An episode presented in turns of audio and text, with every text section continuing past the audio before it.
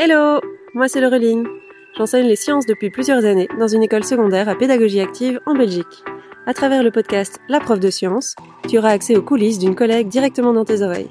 Je partagerai avec toi la façon dont je donne mes cours et ce que je mets en place tous les jours dans mes classes, en plus des réflexions quotidiennes qui m'ont amené à ces pratiques. Allez, c'est parti pour l'épisode du jour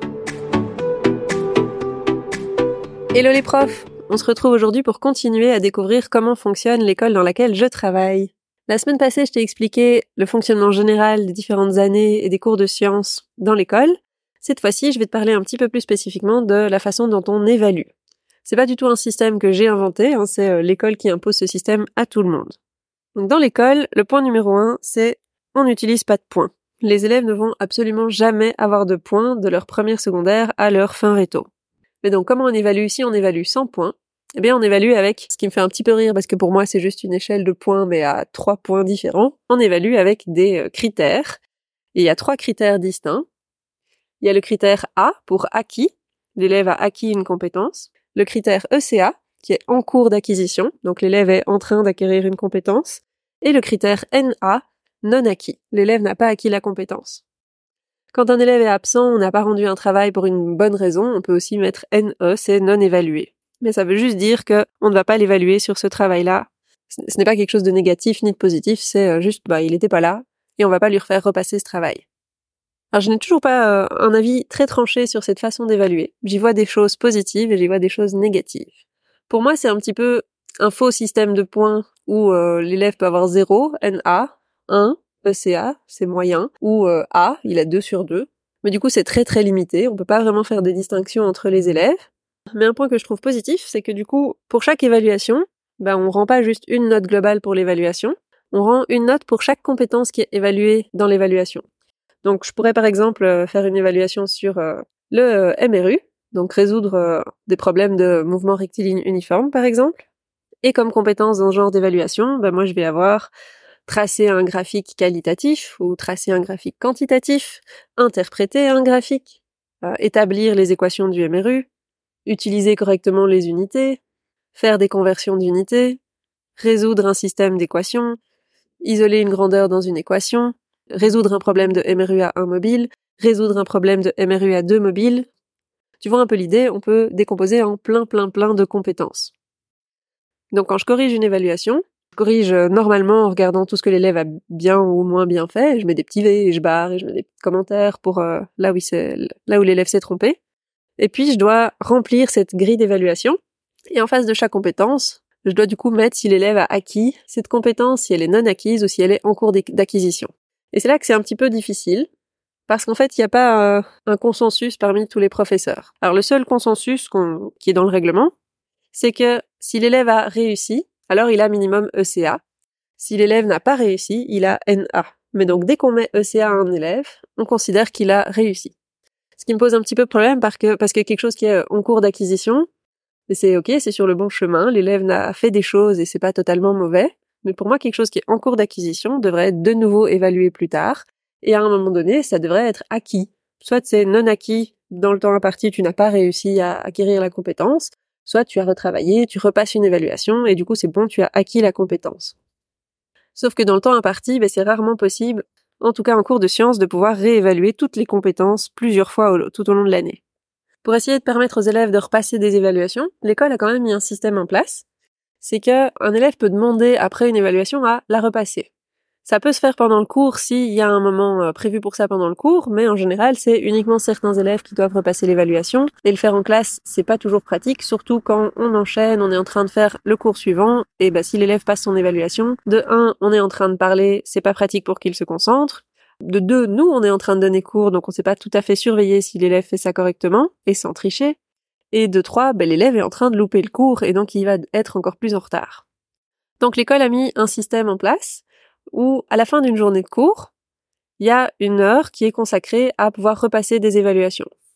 Et donc les professeurs doivent aller inscrire les élèves qui veulent repasser des évaluations. On fournit l'évaluation que l'élève va repasser, on dit à quelle heure, quelle date il va repasser l'évaluation, et puis on reçoit cette évaluation dans notre casier si l'élève n'a pas oublié d'aller la repasser, évidemment, parce que ça arrive beaucoup plus souvent que tu pourrais le croire.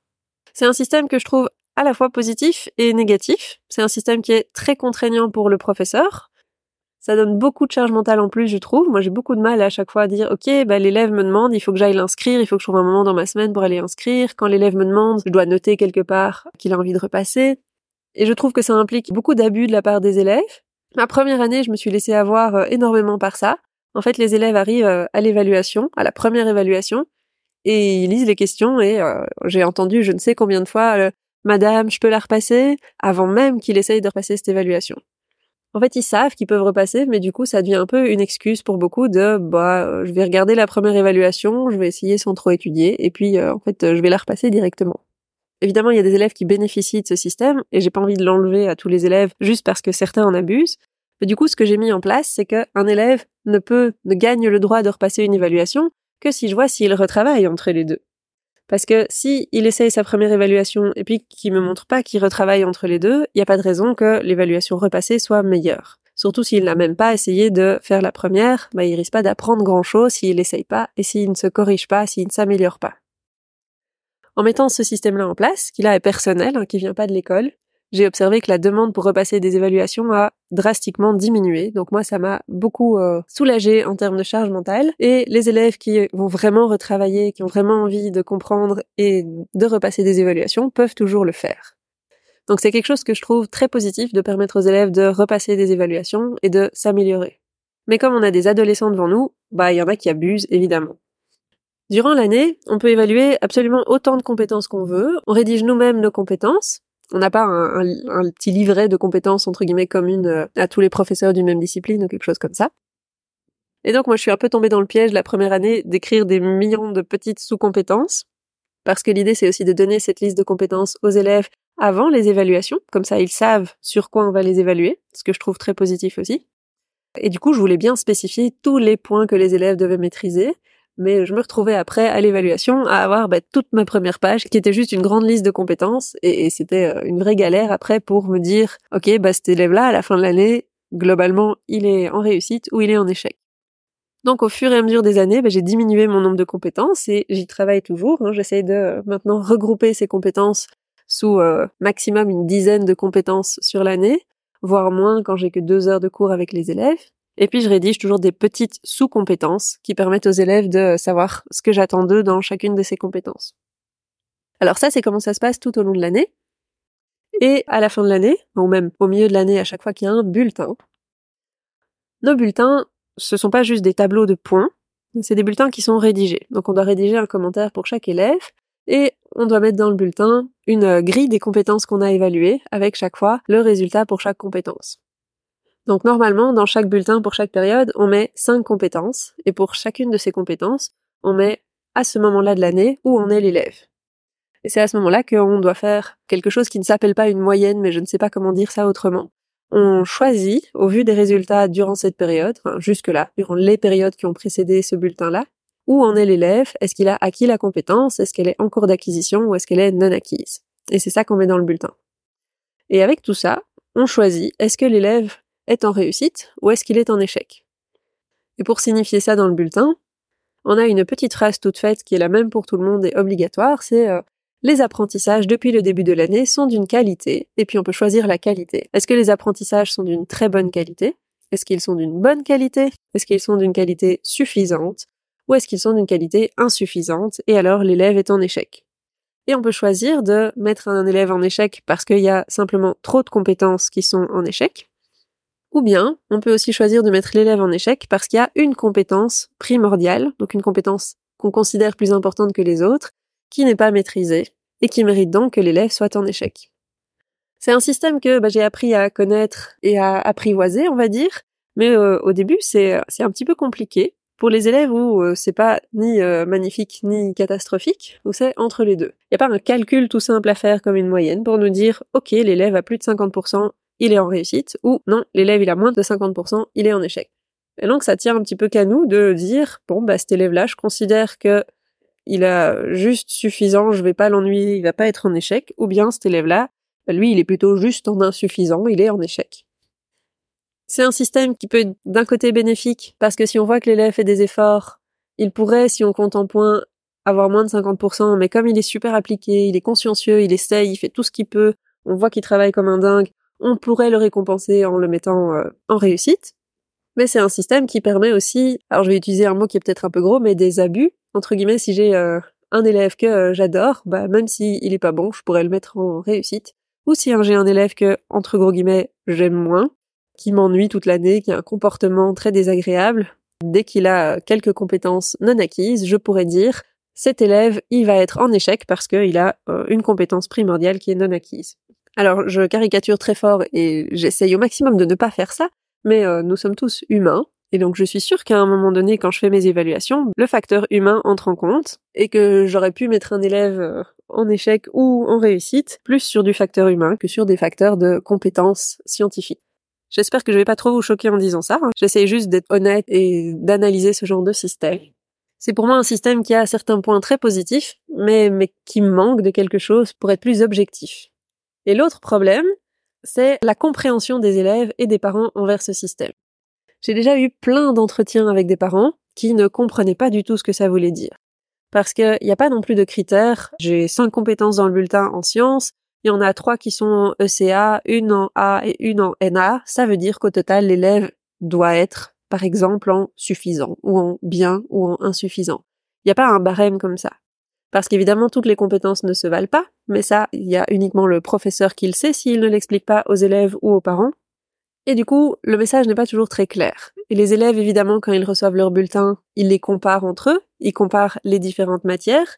Oh, moi j'ai 3 ECA et 2 NA, et donc là j'ai suffisant, mais là j'ai 3 ECA et 2 NA, mais je suis en insuffisant, comment ça se fait?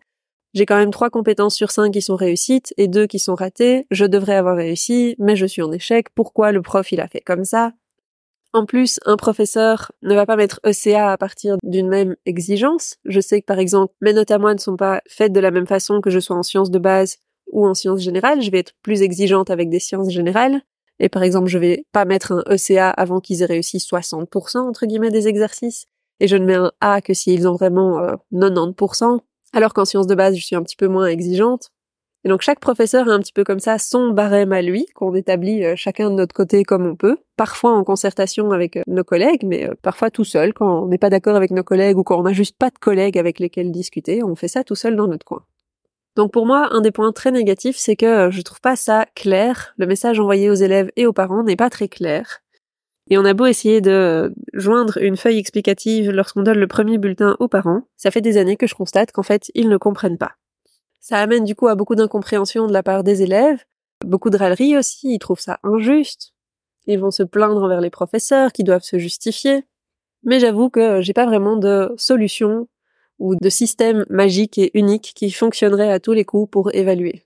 Je suis bien contente de ne pas devoir donner uniquement des points, mais parfois j'aimerais bien avoir un petit peu plus de subtilité que de devoir mettre NA, ECA ou A à un élève. Si jamais tu utilises un autre système que tu trouves plus pertinent dans ton école, ben, je serais super intéressée euh, d'entendre comment il fonctionne. Si tu as des avis à partager sur ce système-ci, des idées pour peut-être l'améliorer, je serais aussi très contente d'entendre euh, ce que tu as à dire, donc n'hésite pas à m'envoyer un petit message. Et j'espère que l'écoute de ce podcast t'aura donné des nouvelles idées pour un système d'évaluation si jamais tu n'es pas satisfaite avec celui qui est mis en place dans ton école actuellement. On arrive du coup au bout de cet épisode. Merci de m'avoir écouté et je te souhaite une belle suite de journée. Merci d'avoir écouté cet épisode jusqu'au bout. J'espère qu'il t'a plu. Si c'est le cas, tu peux le recommander à un ami ou laisser un avis sur ta plateforme d'écoute. Ça me ferait super plaisir. À bientôt pour le prochain épisode.